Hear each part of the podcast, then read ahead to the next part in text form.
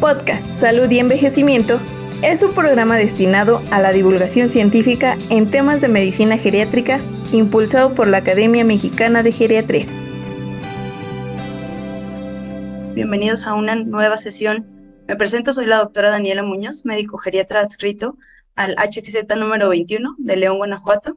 El día de hoy contamos con la presencia de una excelente ponente que nos va a acompañar, la doctora Sonia López Cisneros. Ella es nutrióloga renal, maestra en nutrición clínica por la UVM de Coyoacán y doctora en ciencias por la UNAM.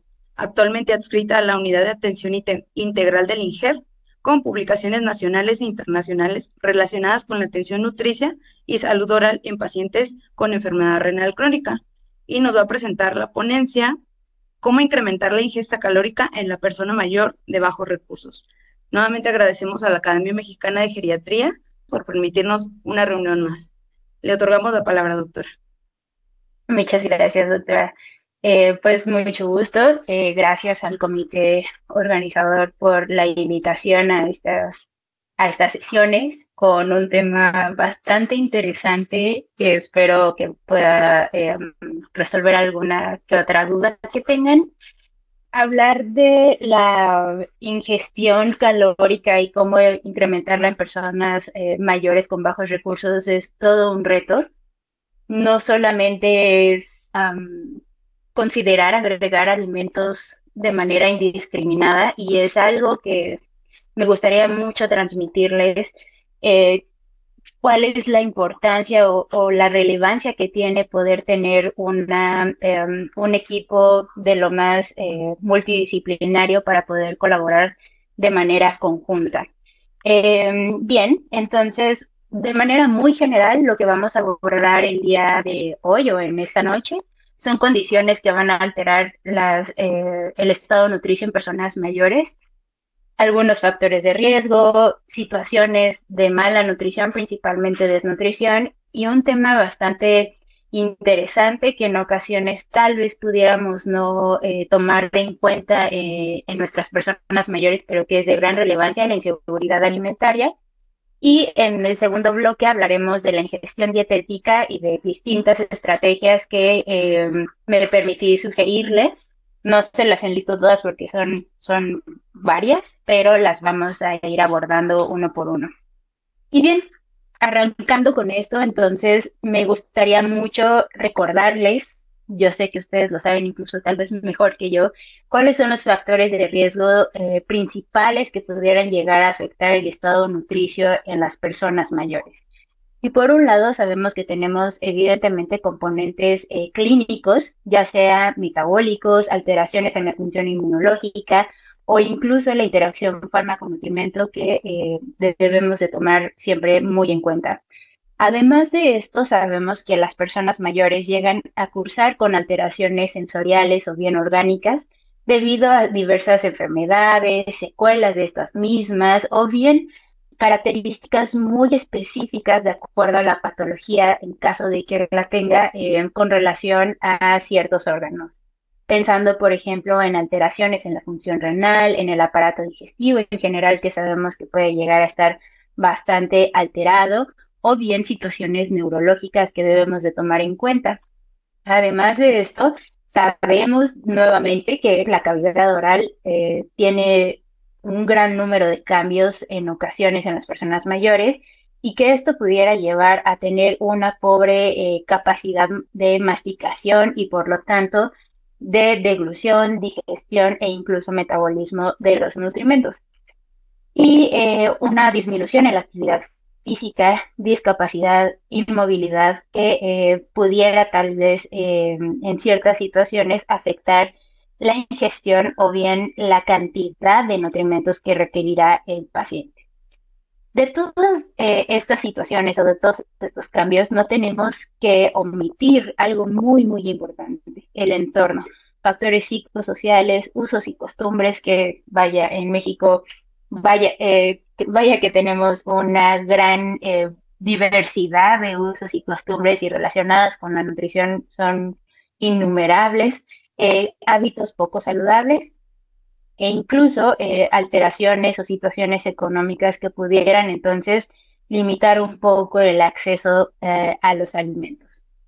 Eh, voy a poner un bullet o una marquita justo en las situaciones económicas porque es de gran relevancia.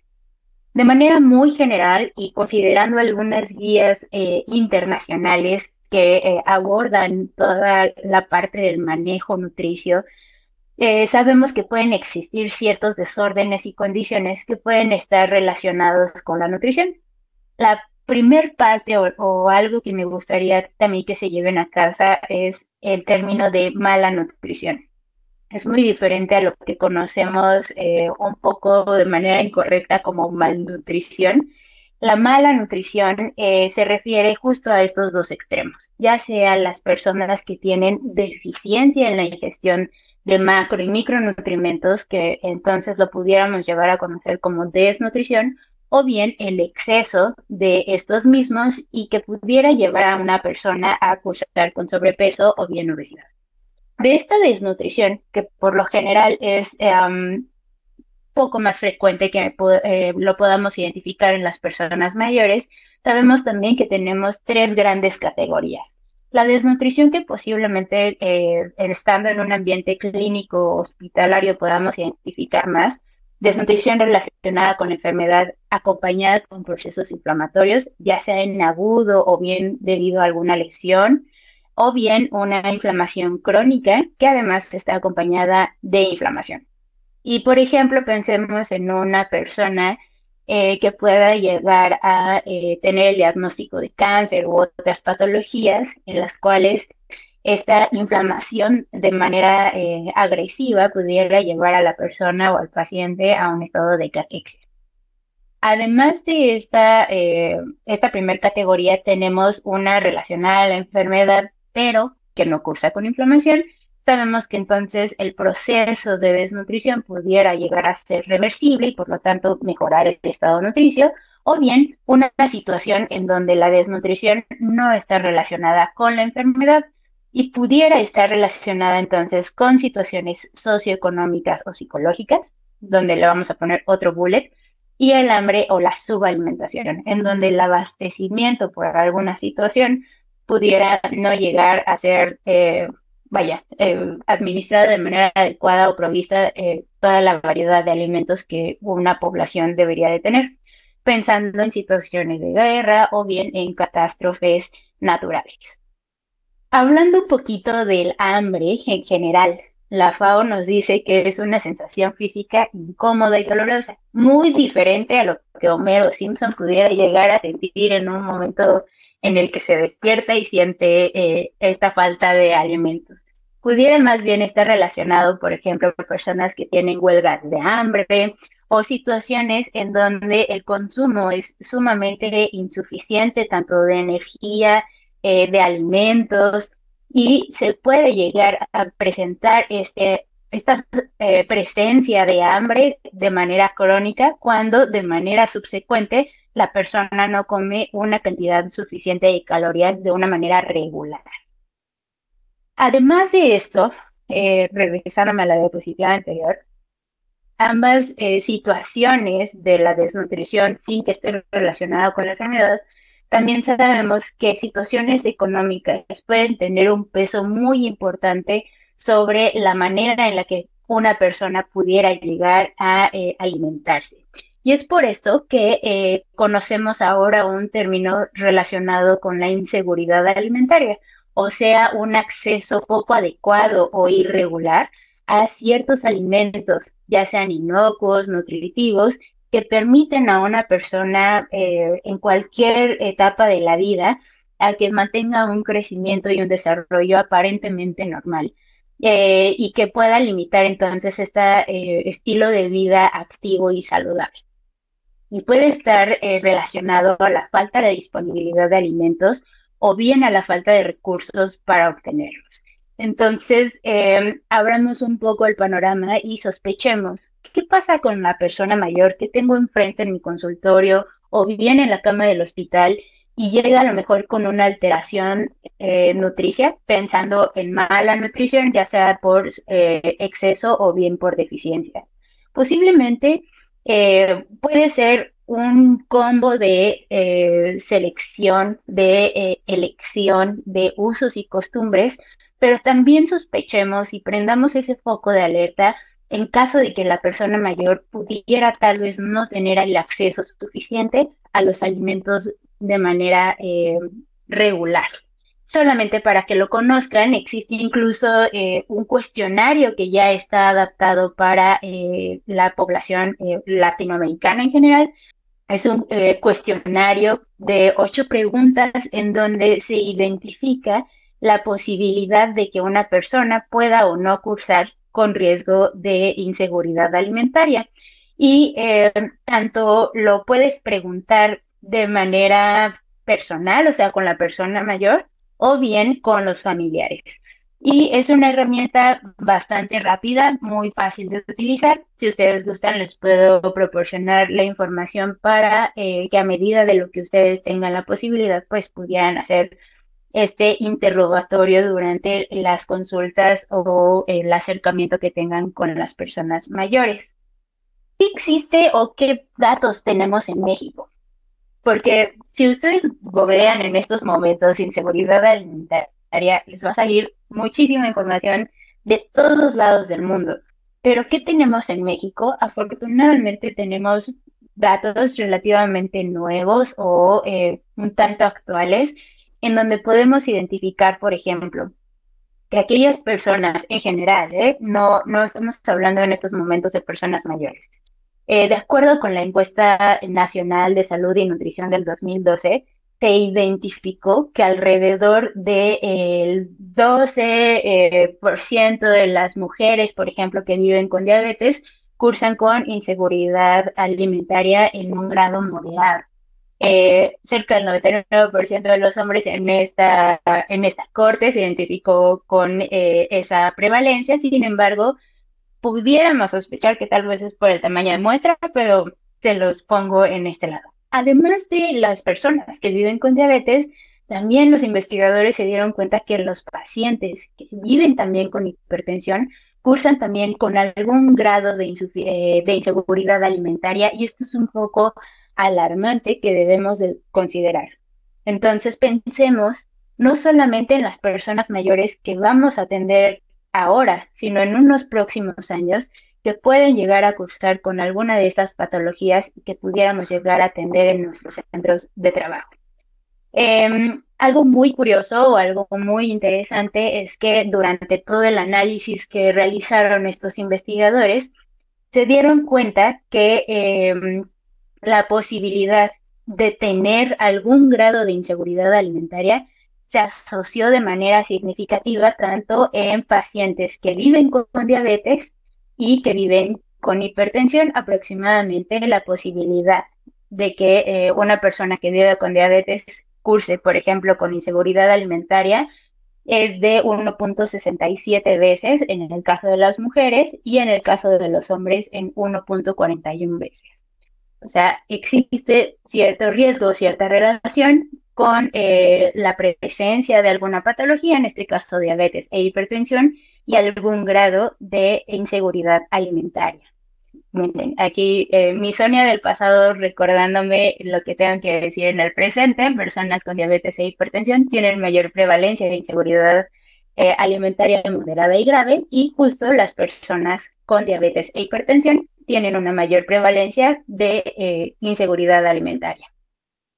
Además de esto, se dieron cuenta estos investigadores que cerca del 73% de las personas mayores a 60 años cursaban con algún grado de inseguridad alimentaria y además nos pudimos eh, o pudimos identificar que aumenta em, este grado de inseguridad alimentaria a medida que va incrementando el puntaje del índice de fragilidad. O sea, que además tendríamos que sospechar que nuestras personas mayores que puedan llegar a cursar con inseguridad alimentaria de alguna manera pudieran estar relacionadas también con la fragilidad. Y esto ya es, eh, lo siento, no les había platicado, es un estudio que se realizó justo con algunos investigadores del INGER, Em, en donde evaluaron la eh, relación o la asociación de la fragilidad y la inseguridad alimentaria en las personas mayores. Em, También eh, dentro de toda esta búsqueda que realicé, pudimos identificar nuevamente que en la región centro y sur de la República Mexicana, si se dan cuenta, la mayor parte de los grises y los, el gris más oscuro y el más tenue se concentran en una mayor proporción en la parte eh, suroeste y eh, esto significa que es la población en donde mayor eh, se, concentra con mayor proporción en algún grado de inseguridad alimentaria. Y em, en otro documento pudimos identificar de estos picos más altos, hablan de la, de la frecuencia o de la prevalencia de esta inseguridad alimentaria y los picos más altos, cerca del 15% o incluso más, los encontramos en Colima, en Guerrero, en Oaxaca, Tabasco y Tlaxcala. Y bien, ¿qué tiene que ver la inseguridad alimentaria, Sonia, con toda la parte de la nutrición y, cómo, cómo podemos eh, ligar toda esta información? Bueno, pues sabemos que la inseguridad alimentaria converge o interactúa de una manera muy estrecha o de manera íntima, ya sea con el, hambre, como lo platicábamos anteriormente con la definición de la OMS, pero de manera también muy, muy estrecha con la desnutrición. No estamos hablando de mala nutrición por exceso, o sea, sobrepeso, obesidad, sino con desnutrición. Em, posiblemente más adelante incluso se pudiera abrir otro circulito más en donde interactúe el sobrepeso y la obesidad, porque ahora sabemos, y ustedes mejor que yo tal vez lo saben, tenemos obesidad sarcopénica, ¿no? Eh, tenemos ciertas situaciones en donde la mala nutrición también se puede ver presente o puede estar muy marcada en personas que tienen exceso de eh, masa corporal y no necesariamente estamos hablando, por ejemplo, de masa muscular. Y de manera eh, muy amplia, aunque eh, tal vez em, no lo vamos a abordar tan directamente en estos momentos, pero existe, existe también un término denominado inseguridad nutricional, ¿no? que está muy relacionado con todos estos fenómenos. Esta información o este diagrama lo tomé justo de este, este documento bastante interesante por si quisieran eh, eh, darle una leída. También si gustan, les puedo proporcionar la liga de donde la encontré justo para que pudieran eh, acercarse un poco más a los temas de inseguridad alimentaria que son bastante interesantes. Hasta el momento o hasta donde yo pude hacer mi búsqueda, no encontré un documento nacional que pudiera darnos un abordaje de la relación de la inseguridad alimentaria con la desnutrición en una población mayor. Eh, encontré este documento que es de eh, un grupo de investigadores en Brasil bastante interesante. Es un estudio de corte que evaluaron a 307 pacientes, bueno, personas mayores de febrero de 2017 a agosto del 2018 y evaluaron el estado nutricional con la herramienta MNA, la eh, Mini Nutritional Assessment, que sabemos que es una de las herramientas que se recomienda para evaluar eh, la presencia del riesgo de desnutrición o bien desnutrición. De manera muy general, eh, les puse este cuadrito para sintetizar la información identificaron, por ejemplo, que cerca del 35% de los pacientes cursaba ya sea con riesgo o bien desnutrición y con inseguridad alimentaria leve y moderada y grave de 38 a 25%. Después hicieron un, concentrado de eh, cómo fueron las respuestas del MNA con relación a la ingestión de los alimentos, que esto es bastante interesante y que por lo general no lo vamos a ver muy frecuentemente en las publicaciones, pero da información bastante enriquecedora. Vemos, por ejemplo, que cerca del 14% de los pacientes consumían cerca de tres comidas o menos al día. La ingestión de eh, carnes en general fue del 15%, consumo de alimentos lácteos de manera diaria no lo consumían el 47%, cerca de la mitad de la población. El consumo de verduras y frutas diarias era deficiente o no lo consumían en el 45% y de manera muy escasa, pero aún así está eh, presente, el 9% no llegaba a consumir legumbres o bien huevo durante la semana. Em, ¿Qué pudimos, o bueno, qué se pudo identificar aquí? Es em, la, los pacientes, o perdón, las personas mayores que cursaban con desnutrición o con riesgo de desnutrición tenían un, em, una inseguridad alimentaria eh, clasificada como leve en un 39%. Eso es algo bastante eh, importante de mencionarlo. Entonces vamos, digamos, uniendo las piezas del rompecabezas. Inseguridad alimentaria está relacionada o pudiera estar presente en personas eh, con inseguridad alimentaria, por lo menos en un grado moderado. Y eh, después, cuando hicieron todo el análisis estadístico, agregando un gran número de variables que pudieran interactuar o interferir con el resultado, se dieron cuenta los autores que em, el tener riesgo de desnutrición o bien estar desnutrido y tener una inseguridad alimentaria eh, moderada tenía un riesgo o una posibilidad de presentarse en 2.35 veces y de manera moderada o grave en 2.95 veces. Por lo tanto, pudiéramos entonces decir que las personas mayores con riesgo de desnutrición se asociaron entonces con esta inseguridad alimentaria, ya sea en su forma moderada o bien grave. Y bien, y luego, ¿qué, eh, ¿qué, me vas a decir con relación a cómo enriquecer los alimentos? Primero es importante para mí poderles decir que las personas mayores por lo general pudieran llegar a cursar con algún riesgo de inseguridad alimentaria. Eso es lo más importante. En ocasiones pudiéramos tachar a las personas eh, mayores o en general a, los pacientes que no se apegan a la intervención nutricia que nosotros brindamos o alguna em, deficiencia en la atención o en el abordaje que nosotros pudiéramos brindar. Pero habrá situaciones en las que tal vez se nos escape de las manos y tal vez justo pudiera ser relacionado a la inseguridad alimentaria. Es por esto que tendríamos entonces que considerar ciertas estrategias para favorecer la ingestión de los alimentos. Todas estas estrategias eh, parten o se basan a partir de una manera sistematizada que tenemos los nutriólogos para tratar de ayudar justo en lo nutricio a los pacientes en general, en este caso a nuestras personas mayores.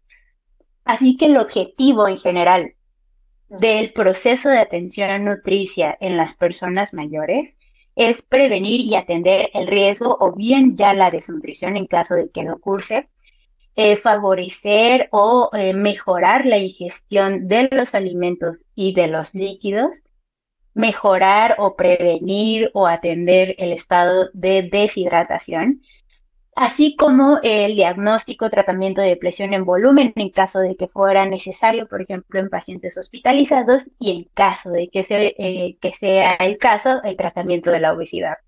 ¿De dónde tomaste esta información, Sonia? Existe o hace en, en el 2019 justo se publicó las últimas actualizaciones en el manejo nutricio de las personas mayores de eh, la ESPEN o unas guías em, europeas para el manejo eh, nutricio en general. Y de manera muy específica y considerando el tema que nos trae el día de hoy a esta sesión, tendríamos entonces que dirigirlo un poquito más. Tendríamos que asegurar la ingestión dietética que esta ingestión sea saludable con el apoyo de alimentos o bien ingredientes que nos proporcionen densidad energética o mayor densidad energética y que sea a un bajo costo. Entonces ya agregamos también otra definición, densidad energética, o sea que en, en un volumen pequeño tengamos una gran cantidad de calorías para que eh, esas calorías, por así decirlo, o esa energía pueda funcionar o pueda servir justo como el reservorio de, eh, vaya, de sustrato, por así decirlo, para que la persona mayor mantenga todas sus funciones orgánicas estables.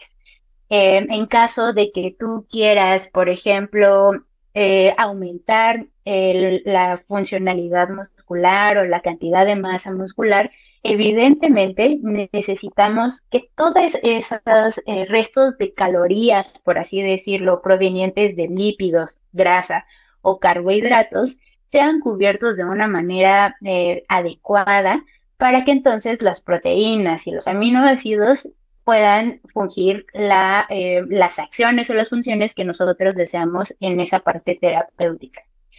También tendríamos entonces que perseguir, mantener o bien incrementar el peso corporal. Y aquí pongo un asterisco pensando justo en personas que pudieran llegar a tener riesgo de pérdida de peso, que estén desnutridas y en caso de que tengan o que estén cursando con obesidad, evidentemente entonces el manejo será a tener una pérdida de peso, si es que lo amerita, de una manera segura, ¿vale? No eh, también en ocasiones pudiéramos llegar a eh, tener ciertas situaciones en donde las personas mayores llegan mm, algo tensas porque les pidieron bajar de peso de una manera muy pronta por alguna intervención quirúrgica y esas pérdidas de peso tan rápidas nos em, impiden en ocasiones asegurar que la pérdida de peso sea a expensas de masa eh, grasa y perdemos o pierden peso más pronto, pero de masa muscular. Evidentemente eso no lo necesitamos, metabólicamente hablando es muy caro y tendríamos que hacer una reducción en el peso corporal de una manera mucho más segura. Igual me puedo ir eh, bastante eh, extendida en esta situación en donde tenemos eh, el ajuste del índice de masa corporal en las personas mayores. No les puse la, la, diapositiva, pero es, también les puedo compartir ese artículo. Eh, existen ya algunos estudios en donde identifican que las personas mayores que tienen un índice de masa corporal entre 26 y 28 tienen un factor de protección a desenlaces, por ejemplo, de mortalidad es muy diferente el índice de masa corporal que tendríamos que manejar con las personas mayores comparado o contrario con el índice de masa corporal que utilizamos de manera convencional de 19 a 24.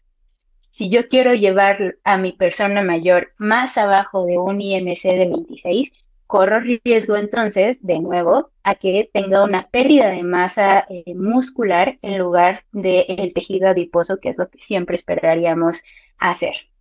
Em, y bueno, continuando con esta parte, evidentemente siempre vamos a ir en pro de mejorar los desenlaces clínicos y funcionales, en caso de que lo merite, o bien eh, mejorar desenlaces clínicos y funcionales, o bien em, en ciertas situaciones solamente podríamos paliar eh, síntomas, ¿no? Entonces, habría que ver la situación específica de cada una de las personas mayores. El proceso de atención nutricia, si bien puede ser de manera colectiva, también tiene objetivos individuales que pudiéramos llegar a abordar con las personas mayores. Debemos considerar siempre las causas potenciales por las cuales la ingestión de los alimentos pudiera llegar a estar limitada. Y empezando de arriba hacia abajo, la valoración dental siempre es importante eh, atenderla, valorarla y considerar qué tan adecuada puede estar eh, siendo presente la deglución, la cavidad oral en general, si hay alguna pieza dental que duela, que esté inflamada, pérdida de dientes, que no tendría por qué llegarse a presentar. Ustedes mejor que yo lo saben, las personas mayores no tendrían por qué estar perdiendo dientes y sin embargo los pueden eh, llegar a perder por ciertas situaciones, eh, vaya que, que, no abordaremos mucho, pero que sabemos que pudieran llegar a ser presentes. Además de esto, tenemos eh, que considerar la presencia de algunos signos o algunos síntomas que pudieran entonces limitar la ingestión de los alimentos generalmente, y esto es algo que ustedes seguramente han podido identificar bastante, eh, es la presencia de anorexia, gerostomía, disgeusia, que también es muy frecuente y sobre todo con las secuelas de eh, COVID, cambios gastrointestinales, eh, o bien somnolencia o alguna interacción fármaco-nutrimento que tal vez esté entonces alterando la manera en la que una persona pudiera llegar a ingerir los alimentos, pensando, por ejemplo, en la presencia de delirium en nuestros pacientes hospitalizados, o bien la, la pausa que pudieran llegarse a hacer por algunos estudios que tendrían que hacerle en caso de que estuviera en hospitalización. Alguna vez, eh, bueno, más bien hace poco vi una charla del proceso de atención nutricia y alguien en algún momento del foro me cuestionaba que quería saber más cómo hacer la prescripción dietética porque no había nutriólogo en su sede. Eso es algo que tristemente es una realidad en México. Sin embargo, es importante y desde mi trinchera les comparto, es necesario que a medida de lo que ustedes puedan, cada uno en sus sedes, interactuar con el equipo de nutrición eh, sería lo más eh, correcto, lo más adecuado para que pudieran entonces de manera conjunta trabajar con esas personas mayores. ¿Qué dicen las guías? Que justo son estas que les presento de eh, la atención o el manejo nutricio en las personas mayores, que si se dan cuenta, hasta el título es muy peculiar. Es la única guía de, la Asociación Europea que menciona el manejo hídrico en las personas mayores.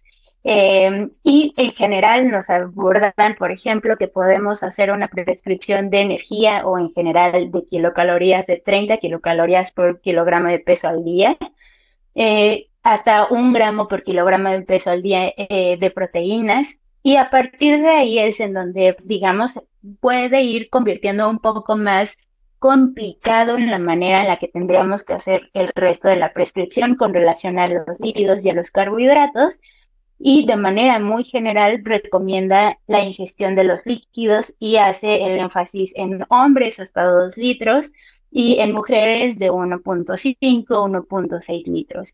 ¿De qué depende que yo elija un 25%, el 50% o si le agrego más proteína o cómo ajusto las calorías? Depende mucho del estado de nutrición. Y eso evidentemente ya tendría que estar pasando por el ojo clínico del nutriólogo.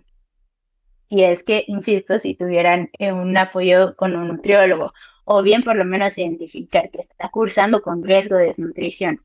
El nivel de actividad física, ¿qué tan activo es esta persona? Yo puedo ver a un paciente, a una persona mayor, muy delgadita, que a lo mejor está en silla de ruedas y que no se está movilizando mucho y sé que se está desnutriendo, pero no voy a llegar con ella a proporcionarle 30 kilocalorías, porque entonces también tiene riesgo de sobrealimentación. Y evidentemente no va a tener efectos positivos el que yo administre una cantidad muy elevada para la cantidad de actividad física y lo que requiere la persona mayor. Tendríamos que considerar también las patologías. En este caso, eh, tendríamos que preguntarnos cómo se encuentra la función renal, ¿no? Para considerar entonces qué tanto le bajo o qué tanto aumento la cantidad de proteínas si se encuentra en terapia de reemplazo renal, pacientes con enfermedades hepáticas, pulmonares, en fin. Eh, pensemos, eh, por ejemplo, en la tolerancia también a los alimentos. Hay personas mayores que sabemos que pueden estar deprimidas y claro que sí, pueden llegar a tener una limitación muy importante en la cantidad de alimentos que van a ingerir. Y la prioridad para esa persona mayor no es la alimentación. Aun cuando a mí, me, a mí como nutrióloga me preocupe, entre comillas, que no está consumiendo la cantidad de alimentos que requiere, posiblemente si la situación em, del estado de ánimo emocional no se resuelve o no es atendida, em, todo lo demás se puede venir eh, viendo atrasado. O bien, ¿qué pasa en las personas que tienen inseguridad alimentaria? Tal vez yo le puedo calcular el plan de alimentación de lo más bonito que ustedes quieran. Pero ¿y si no tienen los suficientes recursos para llegar a las 30 kilocalorías? o para consumir por lo menos un gramo por kilo de peso de proteínas, es ahí cuando eh, se va tornando un poco más em, individualizada la situación y un poco más elaborada en la manera de prescribir. ¿Qué más dicen las guías y que, quiero compartírselos porque es algo que puedo observar día con día con los pacientes que tenemos en el INGER? Tenemos que evitar restricciones innecesarias. Y les puse un puñito al cielo como si fuera un grito de liberación, ¿no? Liberalicemos la alimentación. No existen alimentos prohibidos. Tenemos muchos mitos y como lo platicábamos desde el inicio, muchos usos y costumbres que al rato, más adelante, se van a reír hasta de las combinaciones que hacemos, pero que existen. Eh, tendríamos que considerar más bien hacer ajustes de acuerdo a la situación de salud actual. Súper importante patologías, funcionalidad, la red de apoyo, todo eso es muy importante para saber qué tanto de más o qué tanto de menos puedo hacer con el abordaje nutricio. Y además, tenemos que brindar educación nutricia. Eso es súper importante. Tenemos eh, eh, como objetivo asegurar que el conocimiento que yo le estoy brindando a mi persona mayor o a su cuidador o a ambos sea lo suficiente o, que tenga las suficientes herramientas para que cuando salga del consultorio o sea egresado de la hospitalización, puedan continuar con la manera en la que deben de ingerir los alimentos. Aún cuando tenga 93 años, puede tener hábitos de eh, saludables, hábitos nutricionales adecuados, siempre y cuando también la red de apoyo sea lo suficientemente eh, estable para poder eh, tener un buen diálogo y hacer una buena retroalimentación. Em, es necesario tener conocimiento de los problemas nutricios que pudiera llegar a presentar la persona mayor y promover, evidentemente, una buena ingestión nutricia. Y aquí hago un poco de pausa porque quienes no son nutriólogos, evidentemente, o quienes no tengan tanto conocimiento, más bien acercamiento con nutriólogos, ¿qué se les ocurre o qué es lo primero que les llega a la cabeza cuando piensan nutriólogo o ir con el nutriólogo? Y muchas veces lo que a mí me dicen los pacientes es que llegan con miedo, porque les vamos a quitar el pan, porque les vamos a quitar la leche, porque van a comer como conejos y van a, a beber pura agua, ¿no? Y ya llegan con nosotros con muchas barreras para tratar de eh, tener hábitos saludables. Y si se dan cuenta o si se van a dar cuenta más adelante, en realidad no, no es tan tenebrosa la consulta con un nutriólogo o el abordaje nutrición que tenemos. Al contrario, lo que buscamos es justo que tengan una buena experiencia al momento de comer. Como mexicanos, no sé si en el resto del mundo, pero al menos en México, amamos la comida. Si ustedes se acuerdan de alguna fiesta, primero, o bueno, dentro de algunas cosas, además de a lo mejor qué tal estuvo la fiesta, se pueden acordar de los alimentos o de los platillos que probaron, porque tiene que ver también mucho con lo social. Entonces, imagínense esa persona mayor que llegó a los 60, 70, 80 años comiendo de cierta manera, para que lleguen con el nutriólogo y el nutriólogo les diga, ya no lo puedes comer.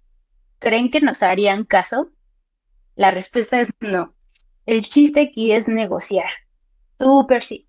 Es más fácil que puedas negociar y la ingestión de ciertos alimentos que tal vez no son tan adecuados lo reduzcan en cantidad y que el resto de los alimentos que tenemos que em, asegurar que estén eh, dentro de la alimentación pueda ser un poco más sencillo a que si restringimos y decimos un no rotundo a ciertos alimentos.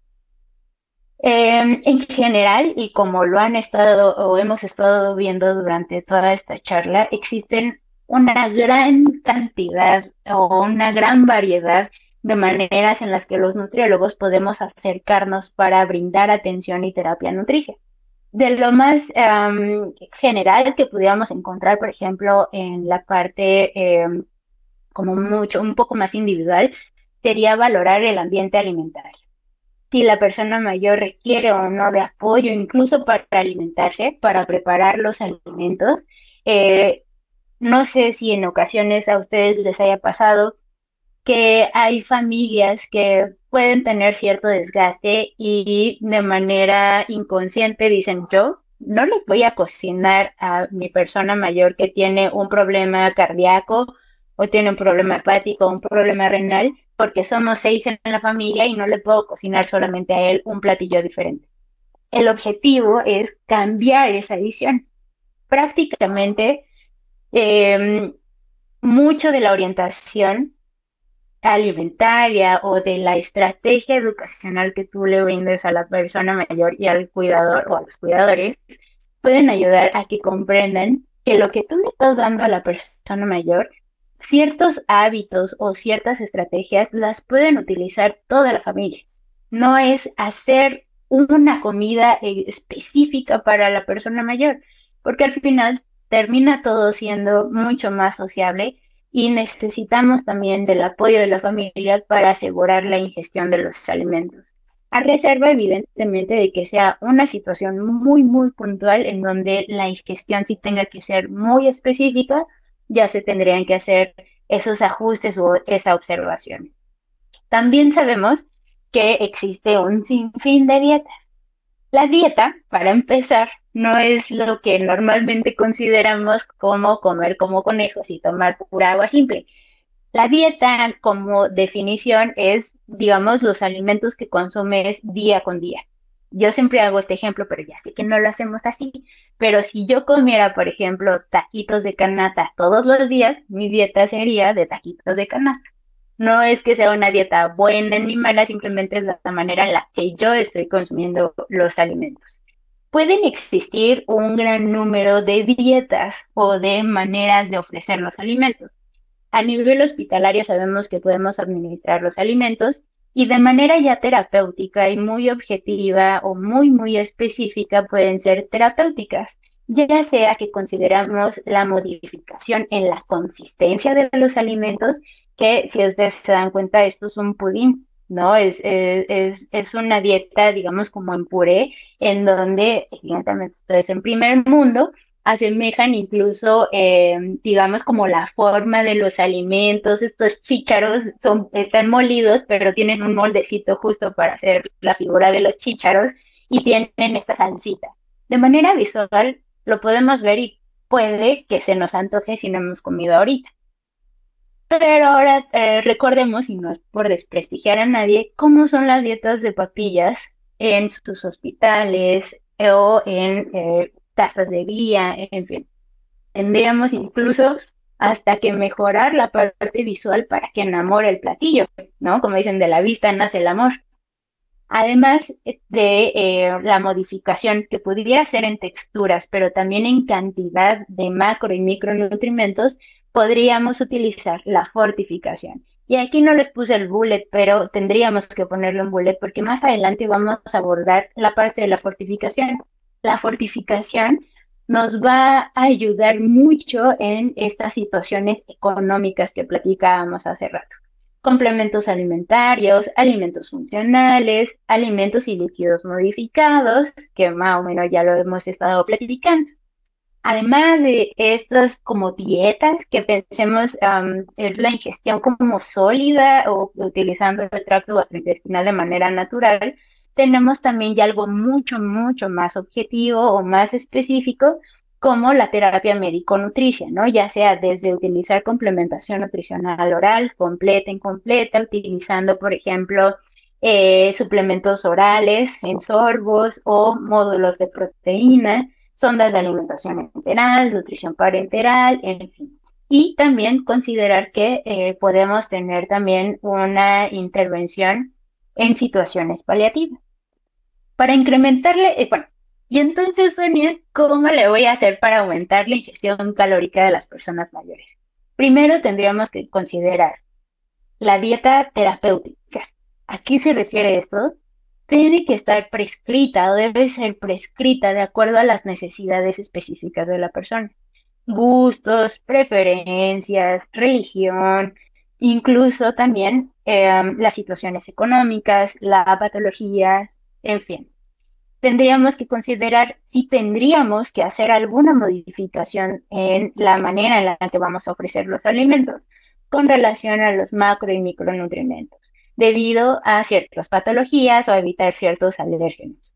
Y por último, considerar, ok, ya identifiqué que puedo hacer una, un manejo dietético, a lo mejor para una persona mayor que vive con diabetes, no necesita muchos ajustes o cosas muy específicas con relación a la distribución de macro y micronutrientes, pero tal vez em, está comiendo muy poquito y em, el volumen gástrico tal vez no nos va a dar para que coma más, entonces tendría que fortificar los alimentos con el objetivo de aumentar la densidad energética o bien nutrimental. Y entonces volvemos a lo mismo, la densidad energética la estaríamos viendo como en un platillo o en una cantidad o en una porción pequeña de alimentos, tiene una mayor cantidad de calorías, ya sea proveniente de grasas, de carbohidratos o bien de proteína, para eh, aumentar la cantidad de energía que va a consumir la persona mayor. Me basé mucho en la canasta básica eh, y en esta parte les eh, estuve poniendo varios códigos en QR por si quisieran escanearlos. De nueva manera, les puedo mandar los links. En realidad lo pueden googlear tal cual canasta básica y muy brevemente enlistarlos, ¿no? maíz, frijol, harinas, aceites, atún, sardina, leche en polvo, leche líquida, chiles envasados, café soluble, sal, avena, pastas, harinas, galletas, lentejas, carnes de todo tipo, tostadas, pan, huevo, pescado, agua, eh, golosinas de amaranto, cacahuate, fruta deshidratada, jamaica y tamarindo naturales, gelatina, garbanzos, chícharo, soya y cuadro básico de frutas y de verduras. Em, paso número uno, ¿no? Si lo pudiéramos ver como receta de cocina, ¿qué necesitamos? Lo mínimo e indispensable sería que pudiéramos brindar orientación alimentaria. Y eh, les traigo el plato del bien comer de las guías eh, nutricionales para la población mexicana que afortunadamente salieron a mediados de este año ya con el ajuste del plato del bien comer había quienes no quería que eh, siguieran los tamales en el plato del bien comer, pues ya los quitaron. Solamente aquí me gustaría recordarles, es un semáforo. Cada porción, digamos, o cada segmento hablaría de qué tan vasto qué tan pequeño reducido pudiera ser la ingestión en el día. En el centro está el agua, que antes no lo teníamos, y eh, es necesario o sería lo ideal que cada tiempo de comida pudiéramos tener por lo menos uno de estos colores, ¿vale? Em, algo es decir, decir, ah, la papa no es una verdura, es un tubérculo, solamente quería mencionarles esto, y las grasas y los aceites ahora son incluidos en el plato del bien comer. Em, algo que nosotros realizamos en el INGER, porque es, imagínense, una consulta nutricional para todo lo que les estoy diciendo, resumirlo eh, ha sido eh, bastante necesario en las consultas es poderles enseñar a las personas mayores y a sus familiares las porciones. Pensemos que son hábitos, son estilos de vida. Imagínense ustedes siendo pacientes de la nutrióloga. Les va a decir que lleven a cada rato o a cada lugar sus tacitas medidoras o sus básculas. Es mucho más fácil hacerlo con las manos las dos palmas, el puño cerrado, el cuenco de la mano rasa, el tercio de la palma de la mano. Y de esta manera, entonces, haces de una manera mucho más cercana la manera en la que una persona pudiera identificar qué tanto de más o qué tanto de menos puede que esté comiendo para ese momento. Sugerir combinaciones saludables. Eso sería nuestro segundo paso de la receta. Sabemos, por ejemplo, que los alimentos de origen animal en ocasiones pueden tener un costo bastante alto en ciertas regiones, pero recordemos nuestras raíces, cereales y legumbres, frijoles con arroz o bien preparaciones que tengan justo ambos alimentos o ambos eh, grupos de alimentos para que esta combinación genere una proteína de mejor valor biológico. Los cereales tienen 2 gramos de proteína las leguminosas tienen 9. El, el problema es la cantidad de carbohidratos. Si hacemos una buena combinación, podemos tener una buena cantidad de proteína vegetal sin que nuestra persona se desnutra. ¿Qué puedo hacer? Ya aquí les hice unos ejemplos muy chiquitines. Yo soy muy glotona y me encanta, amo con todo mi corazón los antojitos mexicanos. Y si se dan cuenta, o si tratamos de ser muy objetivos, los antojitos mexicanos también pueden ser una buena opción. El problema es que están fritos por lo general o que los preparan ya con muchos otros ingredientes que a lo mejor pudiéramos omitir.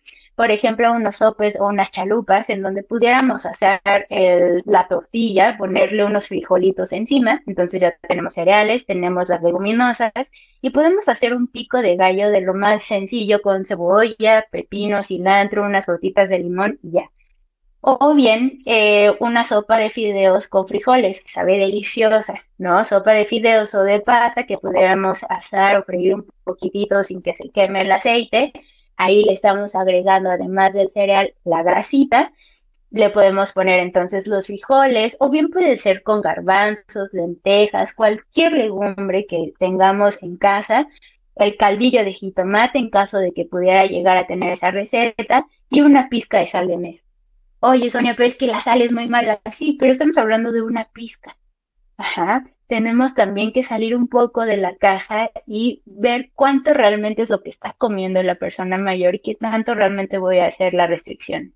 Y por último, en este ejemplo, taquitos de lentejas acompañados de una salsita natural o casera, mejor dicho, con verduras. A lo mejor no va a ser salsa picante porque evidentemente puede irritar un poco el estómago, pero puede ser una salsita sin el chile. Y recuerden, no hay alimentos prohibidos. ¿Qué es lo que no aplican las combinaciones? Y es la parte más divertida cuando das orientación alimentaria, el guajolo combo.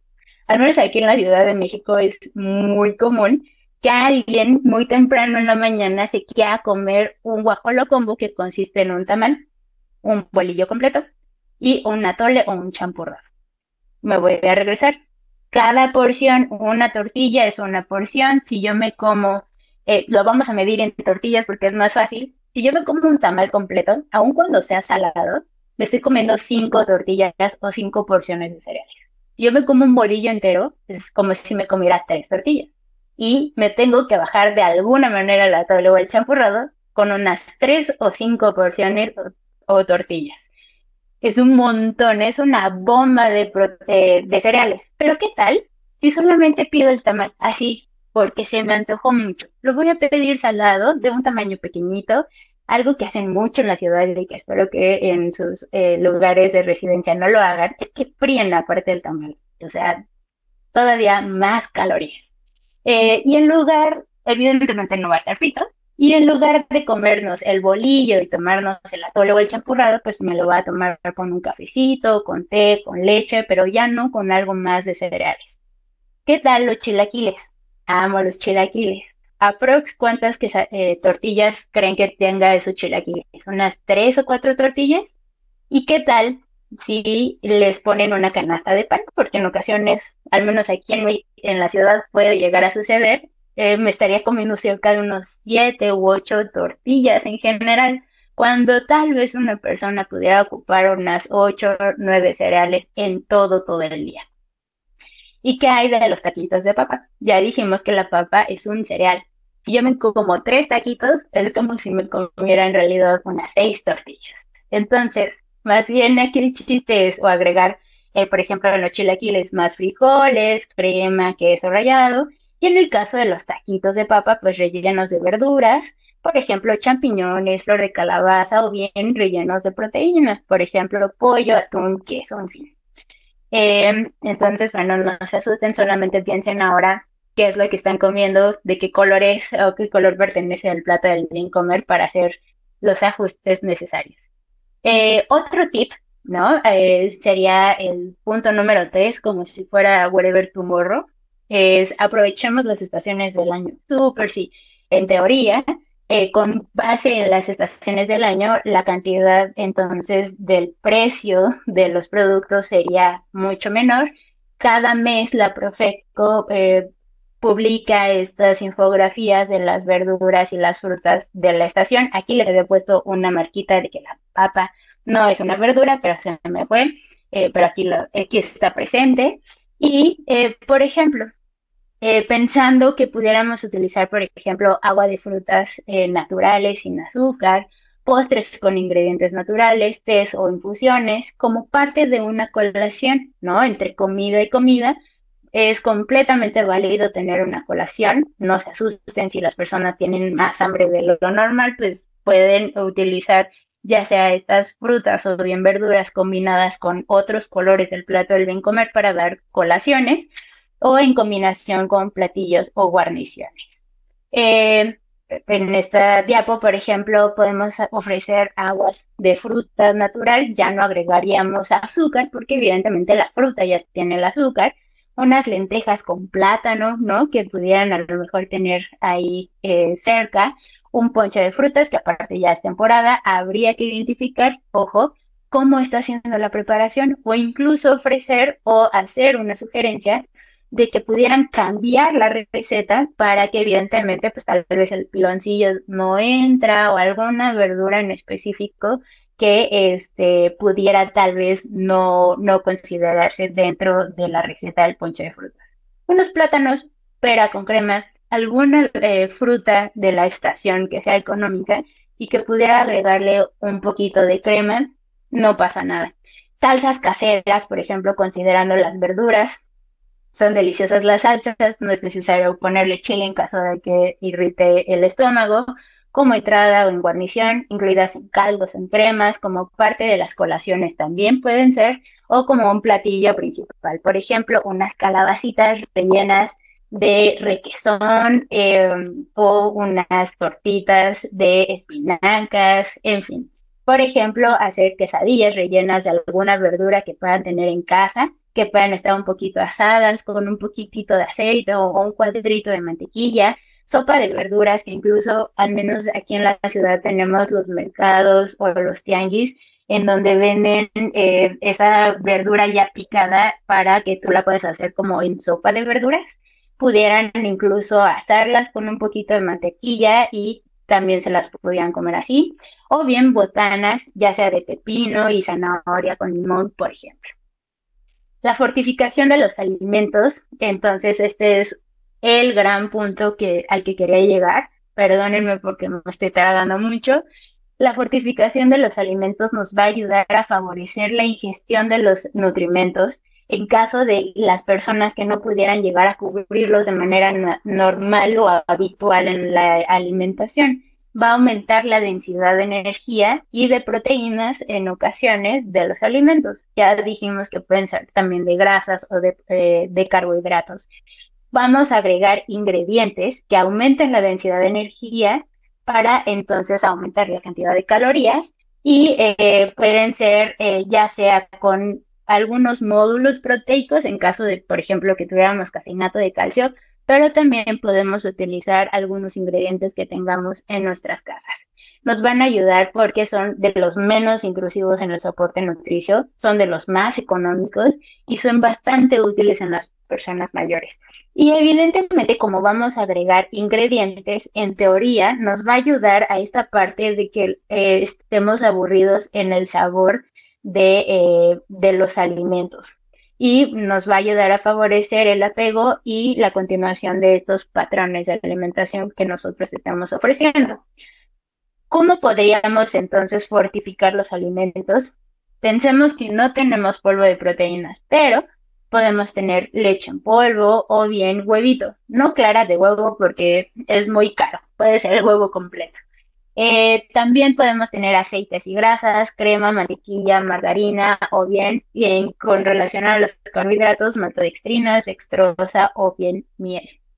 En este estudio, que no me va a tener mucho, es una revisión sistemática en donde evaluaron ciertas estrategias de fortificación en el desayuno con algunos alimentos eh, o bien con bocadillos versus otras intervenciones. ¿Cuáles? No los menciona el artículo, pero les vamos a creer.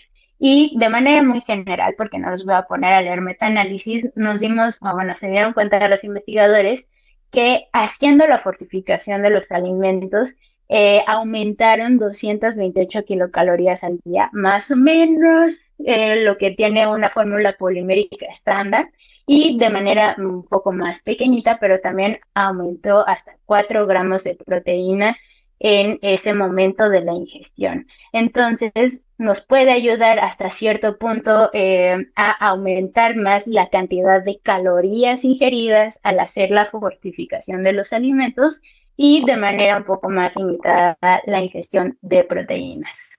Eh, podemos utilizar los productos que tienen en casa, ¿no? Esto nos va a dar mayor densidad energética, ya sea en el caso de las grasas con aceites, de maíz, canola, soya, el aceite más económico. Con ese está perfecto, no necesitamos eh, el aceite más caro del mundo, ni la, el aceite de oliva de la primera extracción de la mañana, nada de eso.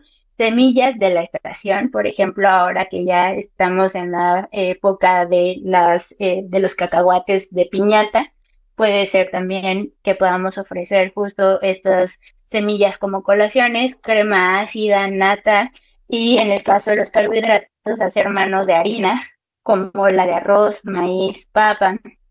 Eh, ¿Cómo alcanzar los requerimientos de proteínas en este tipo de pacientes? Pues evidentemente va a depender mucho del tipo de pacientes que tengas y eh, con las estrategias dietéticas.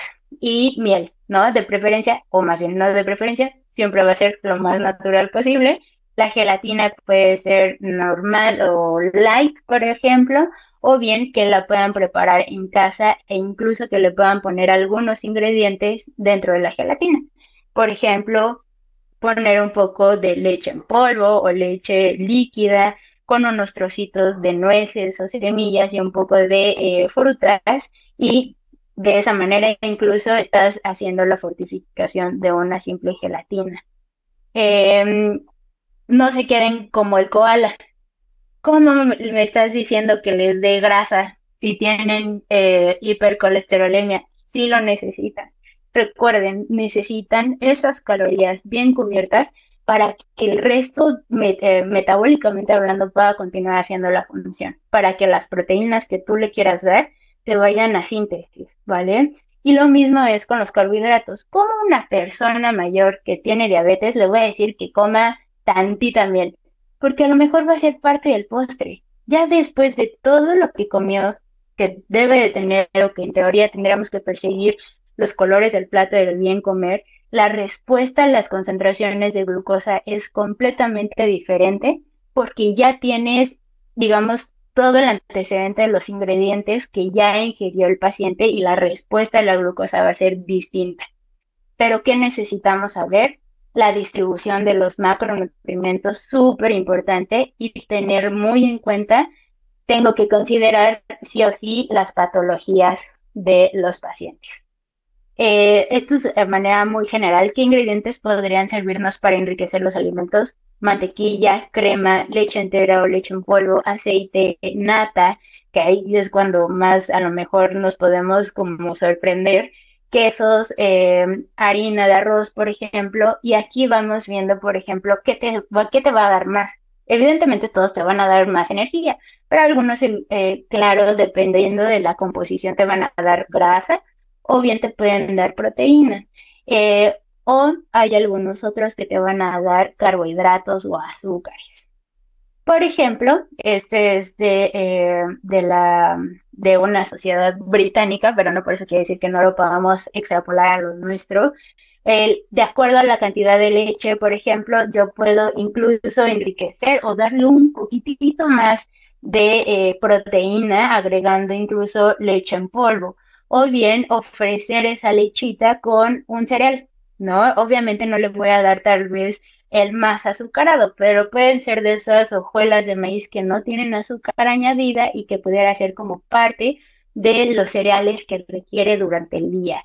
Las natillas, o en este caso podríamos hacer el ajuste como lo platicábamos con las gelatinas, en donde puedo agregar un poquitito de leche, puedo agregar fruta o puedo agregar semillas, y en este caso entonces tendríamos una mayor concentración de calorías sopas o cremas a base de leche en donde puedo poner la lechita en polvo o bien incluso en lugar de agregar la nata puedo poner crema ácida para que esta crema dé la cantidad de grasa que necesita la persona. Papillas con leche o bien con un poquitín de crema o incluso queso. En caso de que pudiera llegar a tener eh, acceso a esos alimentos, El puré puede ser puré de papa, en donde agreguemos una cucharada de mantequilla. Aquí no tanto tal vez la nata, pero puede ser la crema ácida.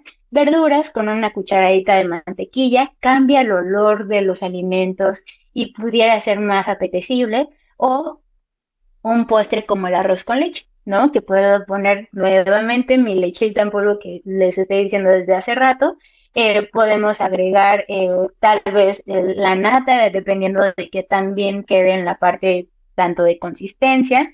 Y en lugar de agregar una gran cantidad de leche condensada, que sabemos que es sumamente dulce y alta en azúcar, puedo aderezar ese arroz con leche con canela en polvo, por ejemplo. Que también utilizar hierbas de olor es súper importante. Además de todos eh, estos alimentos que les digo, mucho de lo que les quise poner en esta presentación tienen como base los alimentos que se enlistan en la canasta básica. Eh, podemos buscar otras estrategias. Y ahí va otro código. Eh, no sé si ustedes lo conocían, yo la verdad es que no lo conocía hasta que estuve desarrollando esta plática, eh, la Profeco tiene un apartado que se llama ¿Quién es quién en los precios? Ustedes van a bajar la, eh, ventana de la, de la, pantalla y le van a dar clic en eh, usuario o visitante. Le van a dar clic aquí. Es paso por paso.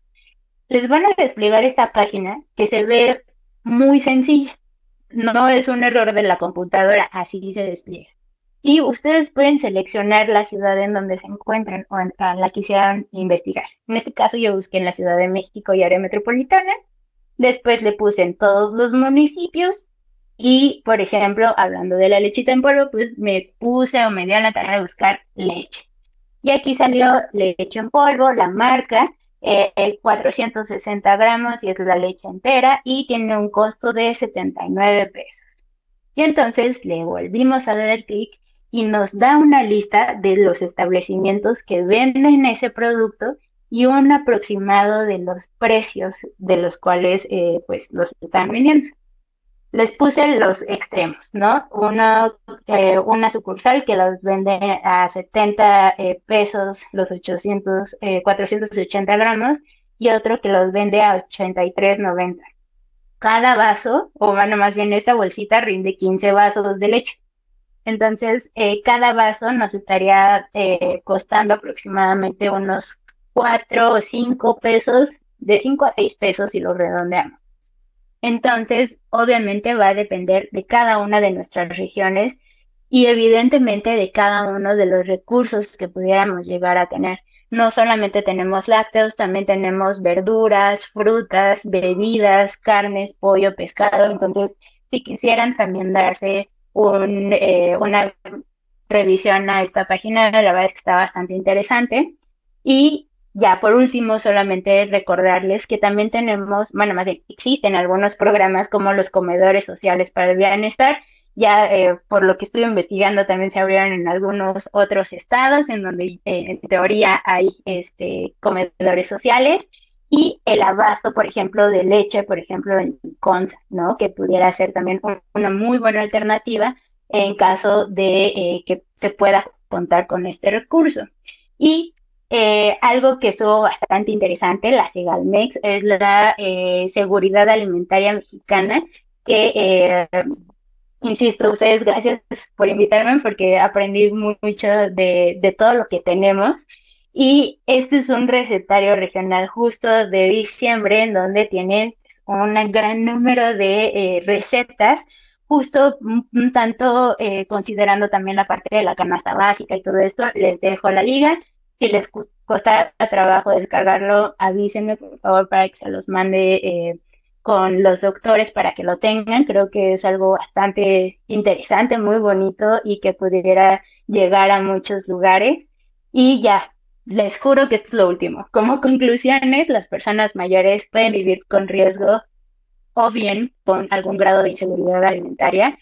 Tendríamos que considerar las posibles situaciones por las cuales la persona mayor pudiera tener mala nutrición por deficiencia o exceso y a reserva que el estado de salud lo amerite o el nutriólogo lo considere, pues no deberíamos estar prohibiendo alimentos de manera indiscriminada.